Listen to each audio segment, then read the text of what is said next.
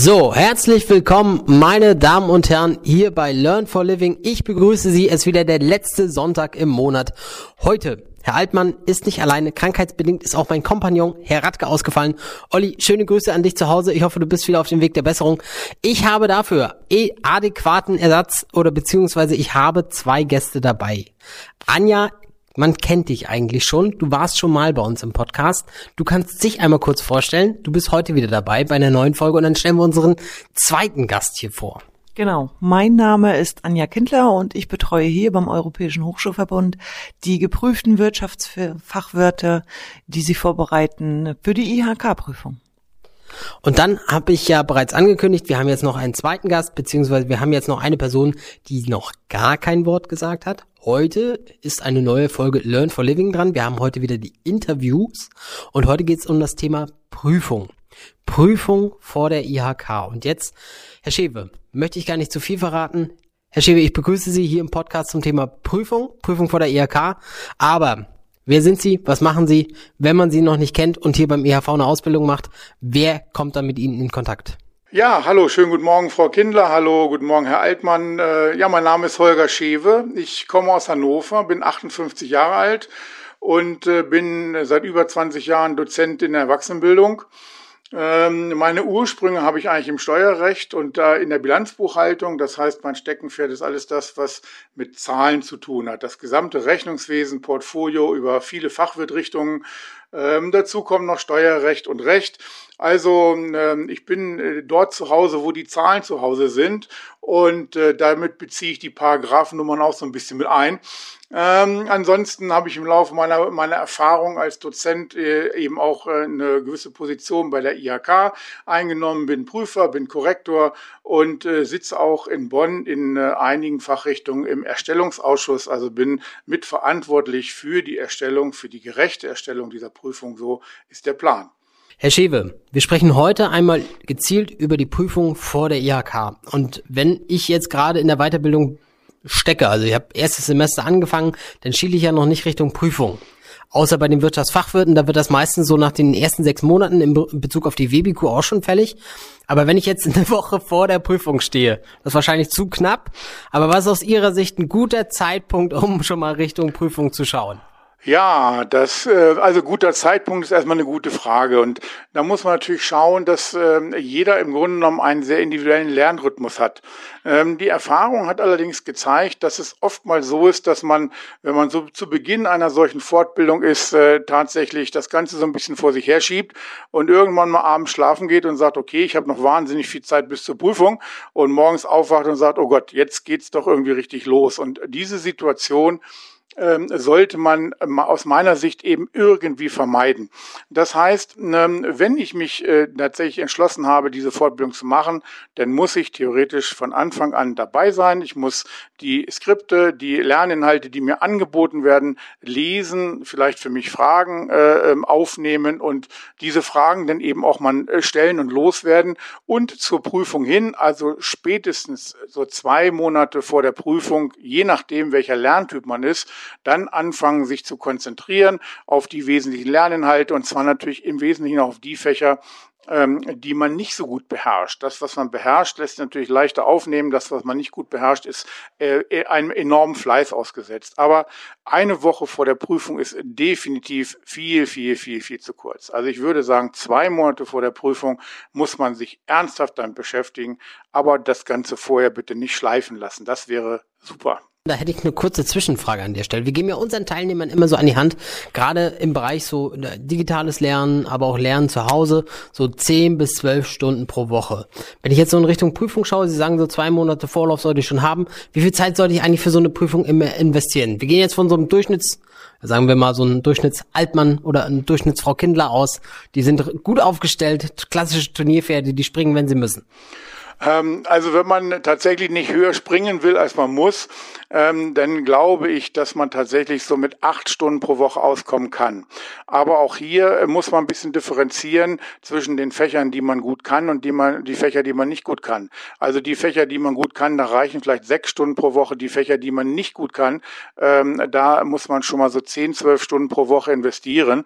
Und man sollte tatsächlich auch vielleicht vorsehen, dass man irgendwo vor der Prüfung nochmal im Rahmen von Bildungsurlaub oder auch mal die Wochenenden so ein bisschen opfert, um ganz konzentriert nochmal ein wenig länger Zeit investiert, um äh, Themen auch äh, gezielt zu erarbeiten und nicht nur so oberflächlich und am Rande.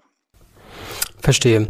Jetzt hatten wir ja gesagt, der Fokus ist dann so gerade auch bei den schwierigen Themen, aber äh, wie gehe ich jetzt eigentlich so am besten in der Prüfung vor? Ähm, Sie meinen jetzt in der Prüfung oder meinen Sie, was, äh, welche, welche? Oder fangen wir, genau, wir, wir fangen mal, ich würde sonst vorschlagen, wir fangen mal so rum an. Prüfungstag ist jetzt da, ich habe mich relativ gut vorbereitet. Was sollte ich in Bezug auf das Setting, in Bezug auf die Prüfung eigentlich äh, so, so, so äh, im Hinterkopf haben? Was, was sollte mir bewusst sein? Also man muss sich äh, im Grunde genommen be darüber bewusst sein, dass es äh, tatsächlich hier äh, zwei wesentliche Feinde gibt, die man sich in dieser Prüfung machen kann. Das eine ist die Zeit. Das heißt also, die Zeitstruktur für diese Prüfung ist ein enorm wichtiger Punkt, ähm, äh, dass die Zeit sehr begrenzt ist, was die Fragen angeht und dass man tatsächlich darauf achten muss und sich auch während der Prüfung kontrolliert, dass einem die Zeit nicht wegläuft. Ja, das heißt also, es ist wirklich einfacher am Anfang vielleicht das eine oder andere, wo ein bisschen länger überlegen muss, ähm, tatsächlich äh, durchaus zurückzustellen und die Fragen erstmal zu beantworten, die man weiß, um also das Prüfungsende nicht aus dem Auge zu verlieren. Und äh, das Zweite ist äh, natürlich, dass man äh, versucht, einigermaßen äh, ruhig zu bleiben, dass man sich seines Wissens bewusst ist, dass man äh, diese Prüfung also tatsächlich auch so wahrnimmt, zu sagen, also ich bin gut vorbereitet, ich habe eine Zeiteinteilung, ich lese die Fragen aufmerksam und versuche das Ganze dann eben auch zielorientiert zu beantworten. Das heißt, der, die Prüfungserstellung ist ja so aufgebaut, dass man, wenn man äh, die Aufgaben liest und äh, das Ganze auch äh, in einer angemessenen Zeit versteht, tatsächlich dann äh, auch äh, mit gezielten Worten beantworten soll. Und da gibt es dann auch noch eine Prüfungstaxonomie, aber da können wir dann auch noch mal drüber sprechen. Das ist, wäre dann nochmal ein anderer Punkt. Dann behalten wir das mal gleich für, für den Hinterkopf. Wir sind jetzt schon so mal bei den einzelnen Prüfungsteilen eigentlich. Jetzt ähm, reden wir heute, es wird wahrscheinlich auch, meine Damen und Herren, noch eine andere Reihe oder eine Fortsetzung dieses Prüfungsvorbereitungsgesprächs geben, an anderer Stelle zu anderen Kursen. Wir gehen mal heute, weil Herr Schewe gerade die Expertise mitbringt, auf dem Wirtschaftsfachwirt ganz genau ein und gehen hier erstmal von dieser, dieser Faktor, ich habe jetzt rausgehört, Zeit ist ein elementarer Faktor, gegen den arbeite ich immer. Also wäre jetzt so mein, mein Duktus auch aus meiner Vergangenheit, dass man immer sagt, so Zeit sitzt einem immer irgendwo im Nacken. Aber äh, ja, wie viel Zeit steht mir eigentlich für die einzelnen Prüfungsteile so zur Verfügung? Ja, wir müssen ja bei dem Wirtschaftsfachwirt so ein bisschen äh, diese spezielle Situation äh, im Fokus behalten, dass äh, diese Prüfung zweigeteilt ist. Das heißt, wir haben jetzt zunächst eine wirtschaftsbezogene Qualifikation, ähm, die mit einer Prüfung endet und in dieser wirtschaftsbezogenen Qualifikation haben wir vier Fächer. Und diese vier Fächer äh, sind aufgeteilt. Entweder gibt es ein 75-Minuten-Fach, das sind die Fächer Volks- und Betriebswirtschaft und Recht und Steuern, oder ein 90-Minuten-Fach, das sind die Fächer Rechnungswesen und Unternehmensführung. Und äh, die weitere Besonderheit ist eben, dass alle Fächer ja auch an einem Tag geschrieben werden. Das heißt, das gesamte Prüfungswissen wird an einem Tag abgefragt, mit Pausen allerdings. Ähm, erfahrungsgemäß sind die Fächer Recht und Steuern mit 75 äh, äh, Minuten tatsächlich sehr knapp bemessen, was also Inhalt und Zeit äh, parallel ähm, äh, zu verarbeiten gilt. Ja, die Fächer Volks- und Betriebswirtschaft äh, sind in 75 Minuten gut zu bewältigen, das Fach Rechnungswesen auch in 90 Minuten und das Fach Unternehmensführung mit 90 Minuten ist ja wieder ein bisschen knapper von der Zeit. Ja, das heißt, also, da muss man äh, wirklich seine Gedanken gut sortieren um die 90 Minuten im Griff zu behalten. Der, der, die handlungsspezifische Qualifikation, der zweite Teil der Prüfung, ist völlig anders gelagert. Da haben wir also pro Prüfungstag, und es sind da zwei Prüfungstage, jeweils 240 Minuten am Stück. Das heißt also vier Zeitstunden am Stück, in denen jeweils mehrere Fächer in situationsbezogenen Aufgaben abgefragt wird. Ähm, der erste Tag lässt sich zeitlich gesehen viel besser koordinieren als der zweite Tag. Denn diese, diese Zeiteinteilung bei 42 Minuten ist wahnsinnig schwer ähm, auf die Reihe zu kriegen, so dass man hier ähm, tatsächlich auch ein klein wenig mehr auf die, äh, sage ich mal, auf, auf, auf die Schwerpunkte der Prüfung eingehen soll. Also wie gesagt, am ersten Tag vier Fächer, zweimal 75, zweimal 90 Minuten. Recht und Steuern ist immer so ein kleines äh, äh, äh, Fach, wo man so ein bisschen Knackpunkte hat, was Zeit und Aufgaben und Aufgabenmenge in Einklang zu bringen angeht. Das ist immer ein bisschen schwieriger. Und am zweiten Tag die vier Zeitstunden pro Tag, die kann man bei guter Zeitstruktur doch äh, sehr gut bewältigen. Ich würde das Ganze mal zusammenfassen für unsere Zuhörer. Wir haben jetzt so ein zweigeteiltes Spektrum. Ich muss mich auch nochmal korrigieren. Wenn Sie das gerade hören, meine Damen und Herren, diese Prüfungsteile, die sind nicht nur wichtig, wenn Sie im Wirtschaftsfachwirt schreiben, ähm, sondern die haben Sie auch noch in anderen Bereichen. Also WBQ und HQ, die fallen zum Beispiel auch bei dem Industriefachwirt an. Anja, du kannst mich gerne korrigieren, wenn ich mich irre. Und auch beim technischen Fachwirt äh, ist es so, dass die äh, gleich nach den ersten sechs Monaten eben die wirtschaftsbezogene Qualifikation schreiben. Okay. Und von der Warte her, wie gesagt, ist das für Sie auch relevant. Ich wollte nur damit einmal zum Ausdruck bringen, wenn Sie jetzt in dem Bereich Gesundheitsfachwirt sind, Personalfachkaufleute etc., dann sind das eher so Tipps am Rande, die Sie jetzt nicht tangieren, unmittelbar tangieren werden, sondern da geht es auch natürlich ums Vorgehen, wie gehe ich am besten vor. Haben wir erstmal oder beziehungsweise Zeit, haben wir gesagt, abgehakt. Wenn wir jetzt so langsam Richtung Antwort oder Antwortmöglichkeiten schielen, dann würde ich jetzt eher so sagen, wir sind jetzt in der Prüfung. Das hatten wir auch noch nicht besprochen. Ähm, was sollte ich in der Prüfung wissen? Was sollte ich in der Prüfung eigentlich beachten? Rein vom operativen Setting. Also rein vom Operativen das ist natürlich so, ähm, ich, ich muss gut vorbereitet sein, ich muss ähm, natürlich äh, mehrere Taschenrechner dabei haben, mehrere Stifte. Rot und Grün ist No-Go, organisatorisch ist auch klar. Ähm, sauber schreiben ist wichtig. Also was äh, oftmals unterschätzt wird, ist, dass die Prüfungskorrektoren die Möglichkeit haben, unleserliche Schrift mit Nullpunkten zu bewerten. Das heißt also, es ist immer im Fokus des Prüfers ähm, zu sagen, äh, ich kann das lesen, ich gebe mir Mühe.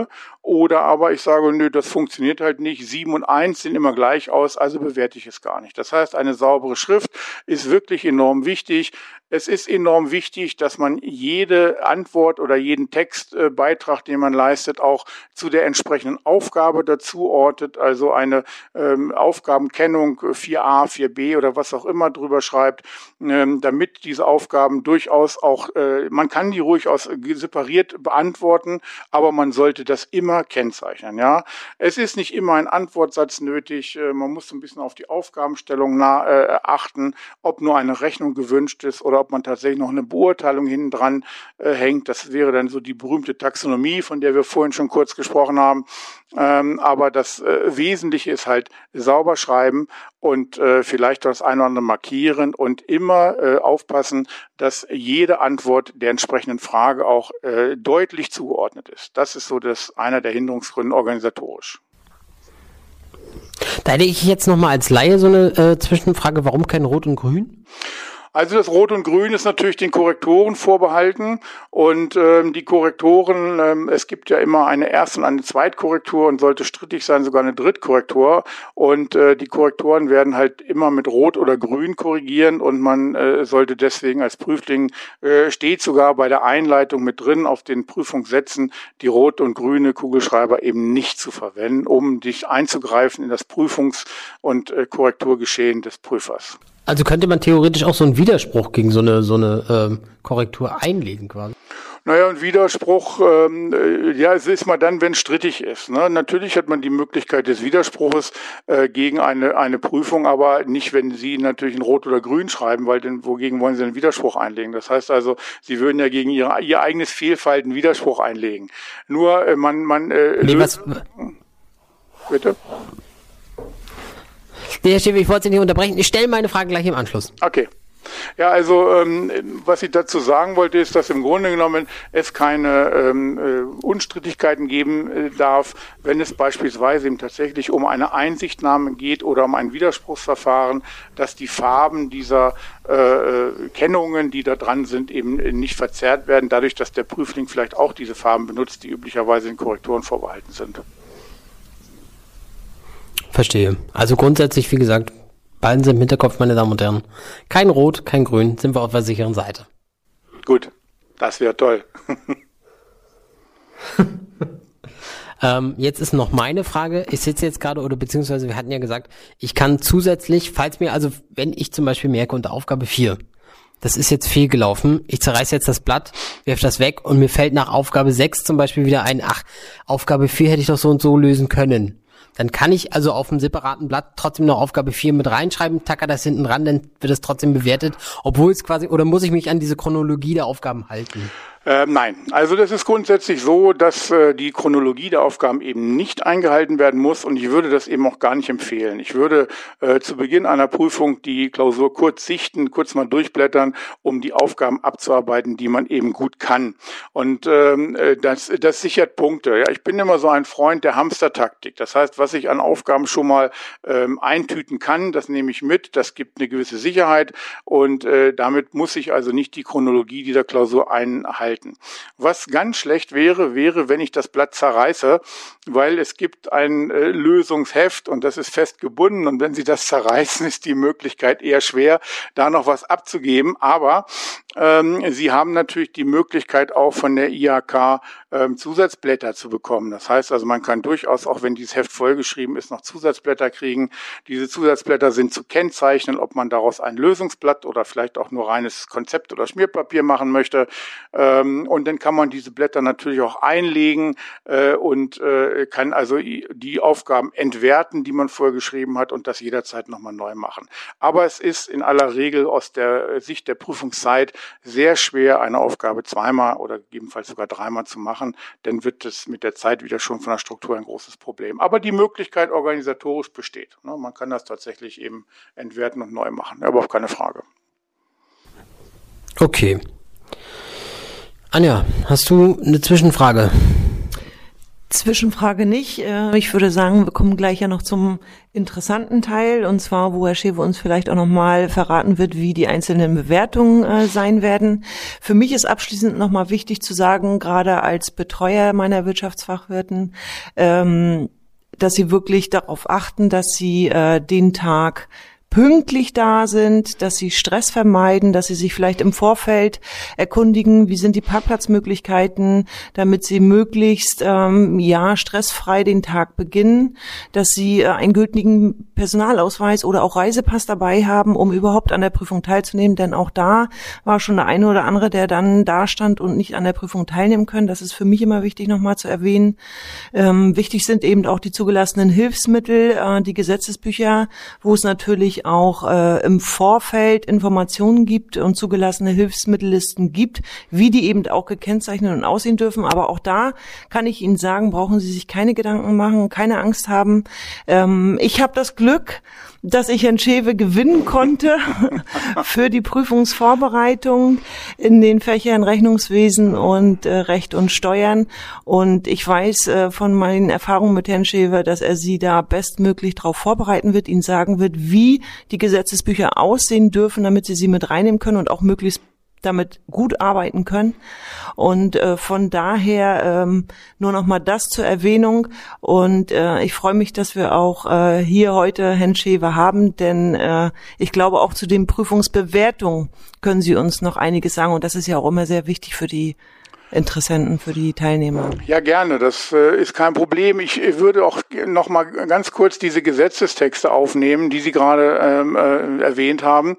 Also es ist grundsätzlich möglich, die Gesetzestexte, die man in die Prüfung nimmt, äh, zu kennzeichnen. Das heißt also, es gibt die Möglichkeit, dort Fähnchen äh, anzubringen. Ähm, es gibt auch die Möglichkeit, in den Gesetzestexten mit einem Textmarker farbige Markierungen vorzunehmen. Das ist erstmal grundsätzlich überhaupt kein Problem. Man muss ein klein wenig vorsichtig sein, weil die IHK der, äh, bundesweit so ein wenig differenzieren und die Prüfungs, äh, der, der Prüfungsverordnung sieht das nicht wirklich eindeutig vor was auf diesen Fähnchen stehen darf. Grundsätzlich ist natürlich äh, die Möglichkeit, die Fähnchen mit den Paragraphen, die sie darstellen sollen, zu beschriften. Aber es gibt äh, teilweise bei den IAK auch die Möglichkeit, dann nochmal ein, ein Hinweiswort oder so drauf zu schreiben. Es gibt immer noch zwei, drei IAK in Deutschland, die das nicht wollen, die also keinen Text auf diesen Fähnchen haben möchten. Aber da hilft im Zweifel ein kurzer Anruf bei der IAK, um das abschließend zu klären. Aber diese Fähnchen sind ein, ein extrem wichtiger wichtiger Aspekt, auch für die Prüfungsvorbereitung. Ähm, auch die bunten Markierungen, denn äh, es erleichtert also die, die Arbeit enorm, weil alles, was man auf diesen Fähnchen für sich äh, schon erschlossen haben kann, dann letztendlich auch nicht auswendig gelernt werden muss. Wir haben häufig das, das Thema, dass äh, der eine oder andere sagt, ich weiß gar nicht, wie ich mit den Gesetzestexten umgehen soll, wie soll ich die bedienen sozusagen. Und da wäre tatsächlich auch hier wiederum zu sagen, ich arbeite mit ganz vielen Fähnchen in der Prüfungsvorbereitung, ich arbeite mit so vielen Farben, wie ich am Markt überhaupt bekommen kann, um das erstmal alles äh, zu kennzeichnen. Und dann kann man sukzessive zur Prüfung hin das Ganze vielleicht auch wieder ein klein wenig abbauen. Das heißt, das eine oder andere Fähnchen Fähnchen, was sich gesetzt oder ge gefestigt hat, auch wieder wegnehmen. Ähm, aber die Erfahrungen zeigen, dass diese Fähnchen einfach unerlässlich sind und sie dürfen auf jeden Fall kennzeichnen. Das wäre für die Gesetzestexte nochmal so ein kleiner Hinweis, den ich an dieser Stelle immer gerne mitgebe. Meine eigenen Gesetzestexte sind auch alle bunt, davon ganz ab. Ja, also obwohl ich das schon seit über 20 Jahren mache, nutze ich die gleichen Fähnchen wie die Prüfungsteilnehmer auch. Überhaupt keine Frage. Genau, dann war jetzt ähm, das Stichwort Bewertung, beziehungsweise wir hatten jetzt geklärt soweit, ähm, Zettel müssen beschriftet sein, muss meinen Namen draufschreiben. Anja, nochmal guter Tipp, ähm, Ausweisdokumente mitbringen. Ich kann das hier auch nochmal für Sie zu Hause verlinken. Ich fasse die Folge dann, soweit es geht, nochmal zusammen. Werde auch gern als kleinen Praxistipp in dieser Folge nochmal einstreuen, was Sie unbedingt mitzubringen haben und was nicht fehlen sollte und dann nochmal die Tipps einpflegen, sowohl von Anja als auch von Herrn Jewe, damit Sie genau wissen, wie Sie vorbereitet sind. Aber jetzt ist natürlich die wichtigste Frage und da brenne ich eigentlich auch schon so ein bisschen drauf, wie werden die Antworten überhaupt bewertet, beziehungsweise wo kann ich so ein bisschen für mich, das wäre zum Beispiel für mich immer essentiell in so einer Prüfung, kann ich so einen ersten Überschlag machen, so eine, so eine kleine Vergleichsrechnung haben soll. Ähm, wie stehe ich da in der Prüfung, damit ich so ein bisschen abschätzen kann, bin ich jetzt gut unterwegs oder wird das hier nix? Kann ich eigentlich Sachen packen und gehen? Ja, das ist äh, natürlich wiederum eine sehr, sehr gute Frage und auch äh, eine Frage, die äh, ganz, ganz schwer zu beantworten ist. Ähm, grundsätzlich äh, gibt es ja für die Prüfungstaxonomie, und so sieht es ja die Prüfungsverordnung auch vor, und äh, äh die, der DIAK in Bonn setzt das auch so um, äh, zu sagen, wir haben also anhand der Punktevergaben schon mal ein Indiz dafür, wie ich diese Frage beantworten muss. Das ist diese berühmte Taxonomie, die ich angesprochen habe. Es gibt da so drei Taxonomiestufen. Das eine ist Nennen, das zweite ist Beschreiben und das dritte ist Erläutern. Und darunter subsumieren sich natürlich noch so andere wie Analysieren Sie oder solche ähnlichen Sachen. Wenn es denn um Nennen geht, dann äh, ist eine einfache Strichaufzählung ausreichend. Das heißt also, äh, nennen Sie fünf Beispiele für ein bestimmtes äh, Geschehen. Dann reichen Strichaufzählungen, dann gibt es für jede Nennung einen Punkt. Ähm, wenn Sie beschreiben müssen, ja, dann gibt es für jede Beschreibung zwei Punkte. Das heißt, ein einfaches Stichwort reicht nicht. Es braucht einen ergänzenden Satz. Ein, eine, eine kurze, ähm, sage ich mal, sachliche Beschreibung wäre dort nötig, um dann auch den zweiten Punkt zu bekommen. Und bei einer Erläuterung, da gibt es dann sogar je Antwort drei Punkte, wird noch äh, darauf abgezielt, dass man entweder eine eigene Bewertung vornimmt, also zu sagen, so würde ich es machen oder so finde ich es gut, oder dass man eben auch vielleicht für und wieder abwägen muss. Ähm, das ist eben äh, dann der dritte Punkt bei der Erläuterung, also eine gewisse, sage ich mal, eigenständige, ähm, äh, ein, ein, Transferwissen anzubringen, äh, aufgrund der Lernsituation doch eine eigene Meinung dazu zu bilden. Was vielleicht für die Bewertung noch ganz wichtig ist, ist, wenn man denn eine Aufzählung zu erledigen hat ähm, und man wird aufgefordert, zum Beispiel drei Dinge zu nennen, dann äh, bringt es nichts, sein Wissen da herauszuplaudern und da sechs oder acht oder zehn Punkte zu schreiben, sondern es werden nur die ersten drei gewertet. Das heißt also, alle, äh, der Korrektor wird sofort ab der Antwort 4 den ganzen Rest durchstreichen, weil er nur die ersten drei bewertet und sind die ersten drei die schlechtesten oder die falschen, dann gibt es null Punkte. Also der Korrektor sucht sich aus, dem, aus der Vielzahl der Antworten nicht die richtigen Antworten raus. Er fängt von oben nach unten an zu zählen und äh, hakt nach dem dritten ab und sagt, ab jetzt gibt es nichts mehr, interessiert mich nicht mehr. Und das wird häufig unterschätzt. Die Prüfungsteilnehmer wollen dann ihr Wissen also wirklich jetzt loswerden. Ja, sie schreiben und schreiben und schreiben. Drei sind gefragt, sieben werden geschrieben und die ersten drei sind schlecht. Und dann fragt man sich hinterher, wo sind meine Punkte geblieben? Das heißt also, ähm, dann kriegt man null Punkte und sagt, ich habe doch geschrieben, 14 ne, Seiten geschrieben und das muss doch, also muss doch irgendwas dabei sein. Also da muss man so, so ein bisschen aufpassen halt. Ne? Von der Bewertung ähm, der Fragen zur ähm, Beschreibung und zur Erläuterung ist man halt so ein klein wenig äh, dem unterworfen, was der Korrektor daraus macht. Das heißt also, es gibt nicht wirklich eine, einen Fahrplan zu sagen, ähm, äh, das wird richtig gewertet, das wird nicht richtig gewertet, sondern ähm, da setzt äh, der DIHK eben auf äh, die IHK, die wiederum auf ihre Fachkräfte, die das Ganze benoten und bewerten sollen. Und man, man hofft und äh, äh, wünscht sich natürlich, dass der Korrektor zum einen die richtigen Antworten erkennt. Das ist, glaube ich, immer unstrittig so. Aber zum anderen auch so ein bisschen links und rechts guckt, weil natürlich nicht alles immer so mustergültig geschrieben wird, wie man sich das äh, dann äh, so also als Korrektor auch wünscht. Also da ist man so ein bisschen ähm, dem Prüfergeschehen ausgesetzt, zu sagen, ähm, ich habe hier äh, eine andere Sichtweise. Ähm, das kann man aber heilen, indem man, und das wäre eigentlich auch eine dringende Empfehlung meinerseits, immer für diese Prüfungen auch die alten veröffentlichten Prüfungen äh, zu Rate zieht. Ja, das heißt also, man kann ja vom DIHK diese alten Prüfungen käuflich erwerben. Die werden alle halbe Jahre wieder veröffentlicht. Diese, da sind Lösungen dabei. Ähm, man kann aus diesen Prüfungen ganz, ganz, ganz viel Gutes ziehen indem man einfach so zwei, drei Prüfungen nimmt und die nebeneinander legt und erstmal schaut, was kommt denn immer mal so wieder dran. Und dann wird man schon mal feststellen, dass sich das etliches wiederholt, denn der Prüfungsaufbau ist statisch. Ja, der Prüfungserstellungsausschuss ähm, hat äh, den gleichen Prüfungsablauf, den auch die Prüflinge haben. Das heißt also, die Taxonomien sind klar, äh, die Inhalte sind klar, äh, es ist klar, wie viele Punkte für welches Thema vergeben werden müssen, wenn es drankommt. Und da kommt der, der Erstellungsausschuss nicht raus.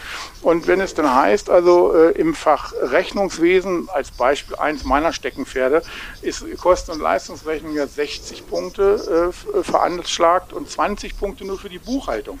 Dann kann es nicht 40 äh, Punkte für die Buchhaltung geben. Es gibt keine Aufgabe, die 40 Punkte ausmacht. Es sind immer maximal 20 Punkte.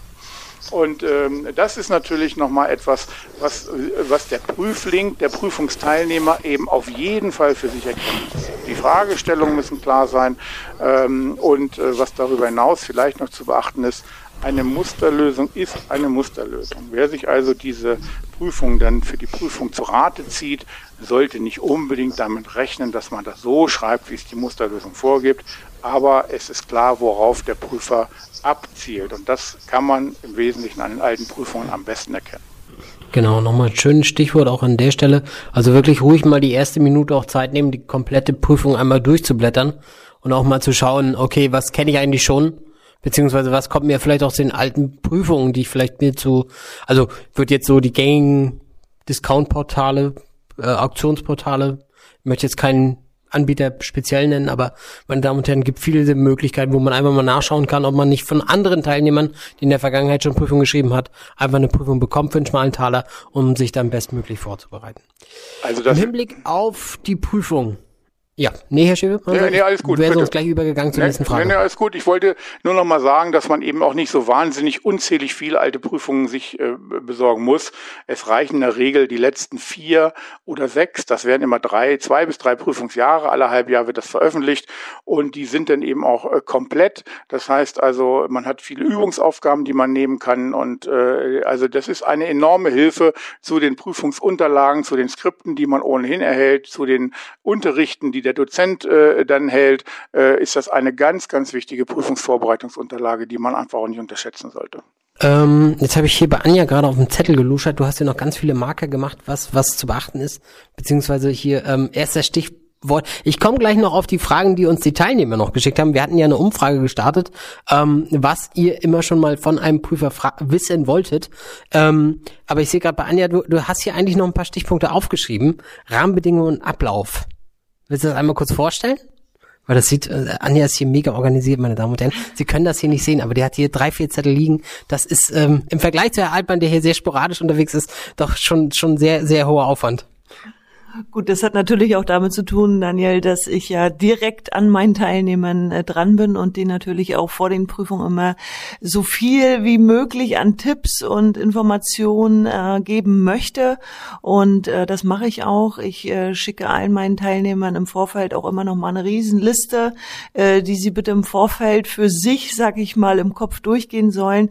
Schicke ihnen auch noch mal Informationen, äh, wie so eine Prüfung eben abläuft, dass sie sich nur mit Handzeichen auf sich aufmerksam machen dürfen, wenn sie mal äh, auf die Toilette müssen und auch nur einzeln. Also ich sage immer, umso mehr Informationen ich äh, zu dem Standort habe, wo die Prüfung stattfinden wird, wie die Prüfung abläuft, umso sicherer gehe ich in diese Prüfung rein und umso mehr Kopf habe ich eben für die Prüfungsaufgaben.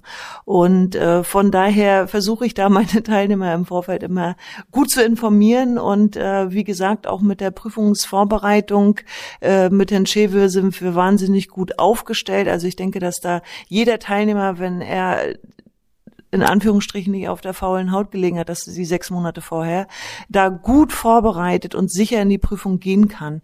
Ähm, wir werden jetzt demnächst, äh, haben wir das jetzt auch noch mit aufgenommen für unsere Teilnehmer, dass sie zu Beginn der Module, mit, wo sie hauptsächlich mit den äh, Gesetzesbüchern arbeiten, auch nochmal so eine kleine Einführung machen werden mit den Dozenten. Auch das äh, haben wir jetzt ganz neu nochmal ins Leben gerufen, einfach äh, weil es eben auch Teilnehmer gibt, die noch nie mit Gesetzesbüchern gearbeitet haben und wir alle wissen, wenn du so einen dicken Wälzer, äh, sag ich mal, auf den Tisch bekommst und äh, es sagt dir jemand, du sollst äh, ein gewisses Gesetz raussuchen, dann steht man ganz schön dumm da.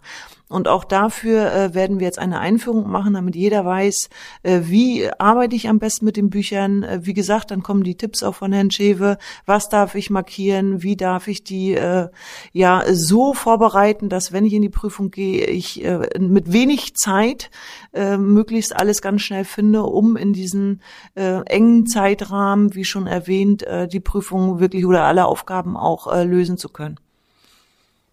Genau, und bei Thema Gesetzestext, das kann ich auch noch mal, Herr Altmann hat damals mal in seinem ersten Studiengang auch Jura studiert und das erfolgreich abgebrochen.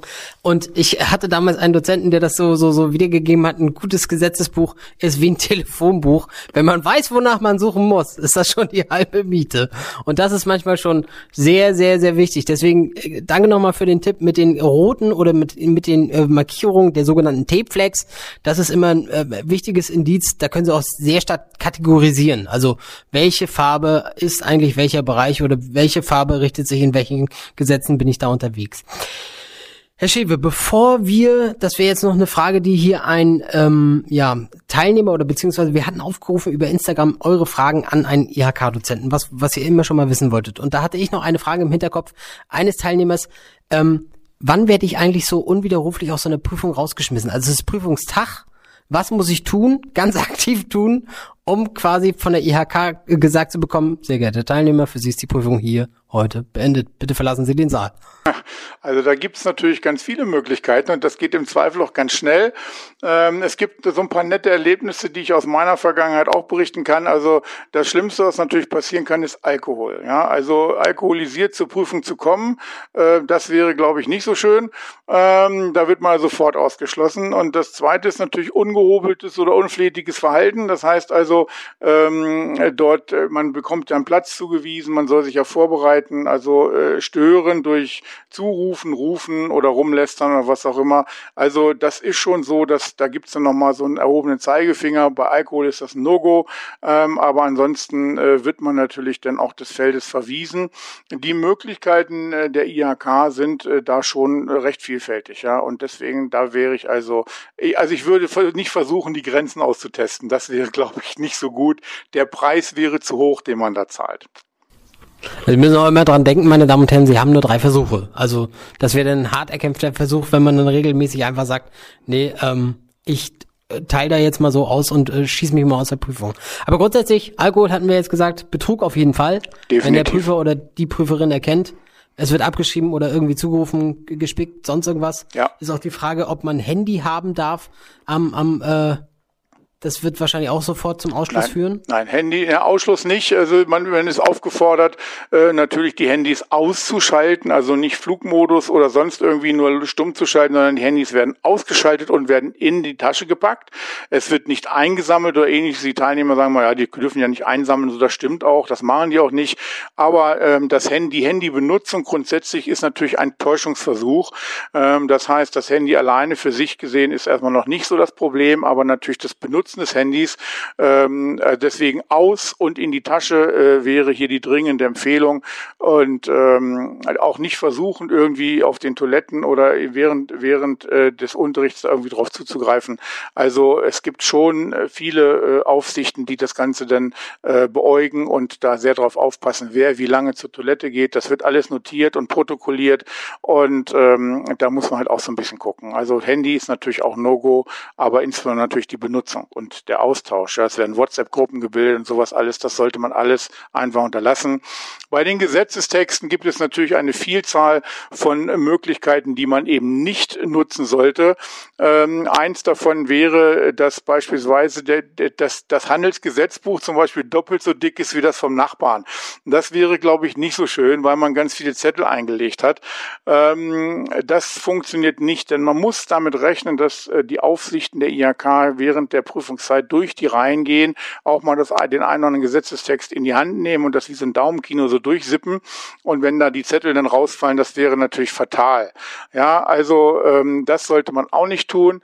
Und es wird schon kritisch, wenn man in die Gesetzestexte reinschreibt. Ja, also auch dort äh, Anmerkungen, die vielleicht nicht als ähm, sag ich mal, unzulässige Hilfe gewertet werden. Ich würde es einfach nicht riskieren. Selbst das Reinschreiben ist schon je nach IHK äußerst äh, äh, mit Skepsis zu beäugen. Ja? Aber wie gesagt, das Gesetzestext, der Gesetzestext sollte keine zusätzlichen Zettel beinhalten und äh, man sollte da auch keine Seiten austauschen. Aber äh, man ist ja als äh, Prüfungsteilnehmer teilweise recht erfinderisch. Die IHK ist es allerdings auch mittlerweile, das muss man dazu sagen. Verstehe. Die zweite Frage, die wir erhalten haben, darf ich vorzeitig die Prüfung verlassen? Ja, selbstverständlich. Also ich kann zu jedem Zeitpunkt äh, die Prüfung verlassen. Äh, das heißt also, wenn man tatsächlich auch schnell äh, fertig sein sollte als geplant, ähm, dann darf man das. Ähm, es ist äh, auch die, die Möglichkeit gegeben, sich krank zu melden. Äh, also wenn man sich nicht gut fühlt, äh, kann man sich natürlich auch noch während der Prüfung krank melden. Man braucht dann allerdings eben eine Arbeitsunfähigkeitsbescheinigung. Das heißt also, um die Möglichkeit der Wiederholung zu haben, ohne einen bereits Fehlversuch zu notieren, das bedarf einer Arbeitsunfähigkeitsbescheinigung. Aber ich kann die Prüfung jederzeit abbrechen. Und es wäre tatsächlich so, im Beispiel der wirtschaftsbezogenen Qualität, Qualifikation. Das sind ja vier voneinander separierte Klausuren an einem Tag. Wenn ich die erste schreibe und bei der zweiten abbreche, dann würde die erste sogar noch gewertet werden. Ne? Das heißt also, was abgegeben ist, ist dann nicht unfi un als ähm, also wird nicht äh, praktisch aussortiert, nur weil man dann in der zweiten Klausur später dann äh, vorzeitig geht oder sowas. Ne? Also wegen wegen Krankheit. Ne? Aber ich kann jederzeit gehen, das ist kein Problem. So, dann noch eine sehr spezielle Frage. Sollte man in der mündlichen Prüfung versuchen, das Thema in eine Richtung zu lenken, wenn man sich unsicher ist in einem Bereich? Also das ist natürlich, äh, das wäre eine gute Idee, ähm, wenn es einem denn gelänge. Das heißt also, natürlich ist zum einen die Aufregung da, wer also tatsächlich so gut aufgestellt ist zu sagen, also ich bin in der Lage, das zu steuern, sowohl verbal als auch unter Zeitdruck, mental, ähm, dann kann man das natürlich schon in eine gewisse Richtung versuchen. Allerdings ähm, wird das äh, ganz, ganz schwer werden. Denn die mündliche Prüfung bedeutet ja bei dem Wirtschaftsfachwirt, dass er eine Fragestellung bekommt, ja, zu der er dann eine Viertelstunde referieren äh, muss. Er hat im Vorfeld eine halbe Stunde Vorbereitungszeit und aus dieser Frage kommt er schon mal nicht raus. Ähm, und danach ist das äh, Feld ja offen. Das heißt, die Korrektoren und die Prüfungsteilnehmer haben natürlich die Möglichkeit, äh, über das gesamte Spektrum des theoretischen Wissens zu fragen. Und das zu lenken und zu steuern ist wirklich kompliziert. Ne? Und äh, das, äh, also ich glaube nicht, dass es gelingt in aller Regel. Man kann das so in kleinen kleinen Sachen versuchen, dass man sagt, Mensch, ähm, also zu dem Thema fällt mir nichts ein, aber ich habe da echt noch so eine andere Idee und das könnte ich nochmal vortragen. Das geht in einem begrenzten Maße schon, wird auch manchmal sogar angenommen.